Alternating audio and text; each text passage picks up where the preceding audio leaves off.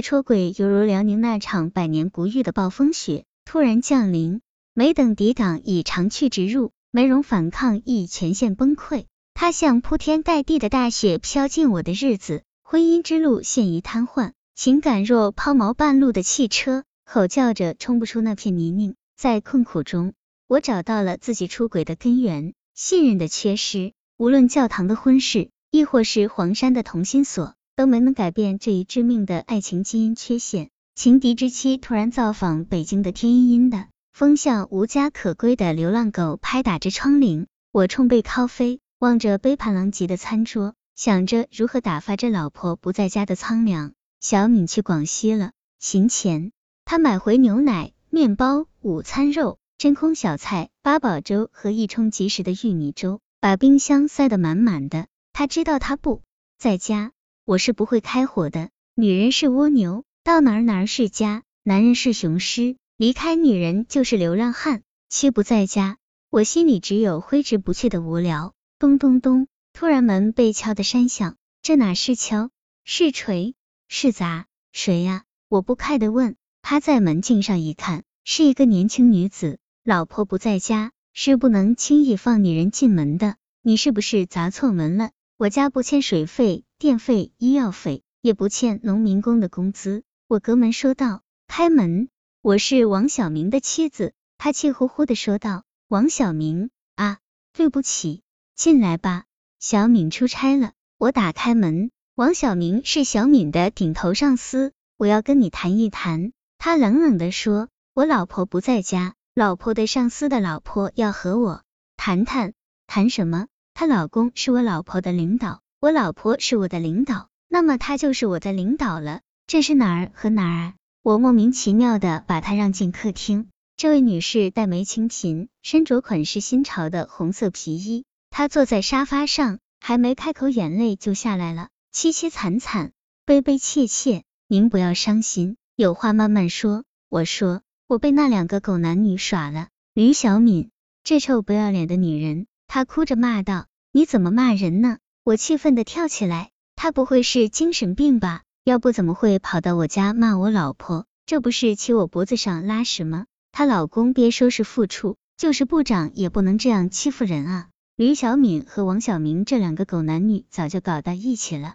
他们总在一起，我还自欺欺人的想他们可能是工作关系。今天他们单位有人打电话给我，他瞪着熊猫似的眼睛对我说道，他的话像锤子砸在我的脑袋上，我懵了。你不能听风就是雨，我有气无力的说着，抓起电话打给小敏，别打了，他们的手机我都打过了，关机。小敏的手机的确关机，我不死心，连拨几遍，他干嘛要关机呢？我两腿一软，一屁股跌坐在沙发上，双手抱头。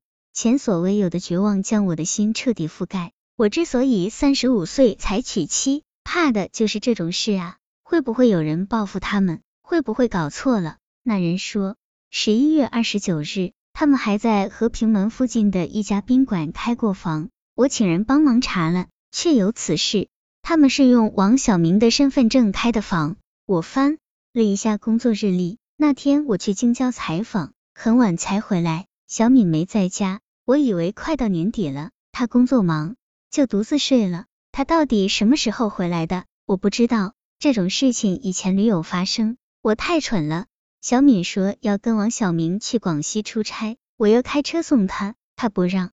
原来这里面有勾当啊！我心中永远的伤痛，上帝啊，为什么让我和父亲遭受同样磨难？小敏啊，我们在黄山上锁同心锁时，你不是说过？如果背叛婚姻和爱情，就来此处跳崖吗？我一直阻止母亲来看你，就是担心你有朝一日像他当年那样，做出令男人蒙羞的事情来。我母亲年轻时特别漂亮，在医院当护士；我父亲原是军官，转业后在农场当干事。我十岁那年，母亲有了外遇，跟父亲离了婚。在母亲离家的那个春节，家里的凄凉像窗外呜呜呼啸的西北风。搅得周天寒彻，我望着那桌父亲烧的菜，默默流泪，执意不肯动筷，好像只要一动筷，妈妈就再也回不来了。父亲劝我不听，最后火了，抬手把桌子掀翻了。后来，父亲蹲在地上收拾了那片狼藉，又猫腰钻到厨房重新烧菜，炉火映红了父亲的脸，两道泪水闪闪发光。在那一刻，我对母亲的思念转为怨恨。母亲的外遇和离家，是我心头一片飘逝不去的阴云。我羞于谈母亲，他跟父亲离婚后，再婚过三次，婚龄一次比一次短，父亲却一直没有再婚。我成年后，对婚姻有种莫名的恐惧。女友交了不少，每当提及结婚，我就退却了。在三十四岁那年，我认识了小敏，她二十七岁，获取硕士学位后考上公务员，在某部委的计财司综合处工作。小敏跟我算得上老乡，我家在红星隆，她家在建三江，同属北大荒。她长相寻常，既让人挑不出什么缺点，也总结不出什么亮点，属于那种没有什么魅力。见过几面都难留下印象的姑娘，我对她说：“我想找一位可以托付自己那颗流浪之心的女人，她要保证今生今世忠诚于爱情，永不背叛。”小敏笑着跟我击掌说道：“我们不谋而合。”我跟小敏讲述了我的母亲，讲述了我的童年。她说：“如果你能像父亲还好，如像你母亲，那就麻烦了。”我坚定的说：“我是跟着父亲长大的，只能像父亲。”婚后我会守身如玉，绝不会背叛我的爱人。